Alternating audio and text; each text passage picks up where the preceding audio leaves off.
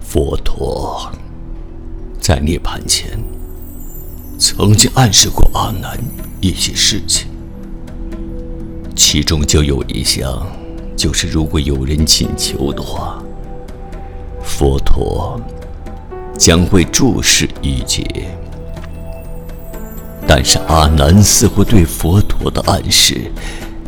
生不起感应，或者是不大感兴趣。难道阿难不希望佛陀注释一劫吗？在《涅盘经》中的记载中，佛陀曾经暗示过阿难：如果有人已经成就无上正等正觉的菩提，他都具备一种能力，他可以通过他的意愿活过一劫。或者活满一劫，因为如果可以成就这一切，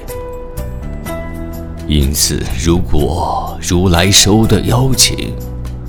他可以活到这一劫的结束。我们看这段话中，佛陀已经很明显的在暗示阿难：如果阿难请求佛陀注视一劫的话。佛陀将不会进入涅槃，但是阿难似乎没有领会到佛陀的暗示，是阿难不听佛的话吗？佛经中记载的是，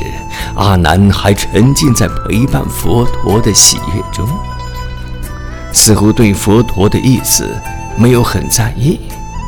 或者是没有意识到佛陀会进入涅槃，那么到底是阿难不想请佛注释一劫，还是阿难真的是沉浸在陪伴在佛陀的喜悦中呢？或者是有其他缘故吧，造成阿难没有请求佛陀注释一劫。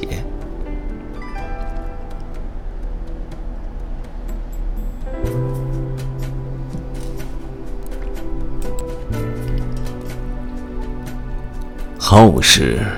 因此批评阿难，因为他没有请求佛陀注释一劫，造成佛陀进入涅槃，甚至造成娑婆世界的众生无法再聆听佛陀的教诲。其实，正因为阿难只会根据自己的看到的事实或者听来的事实行事。才没有顺从佛陀的意志去行事。如果说阿难请求佛陀注释一劫，佛陀到底会不会进入涅槃？关于这个问题，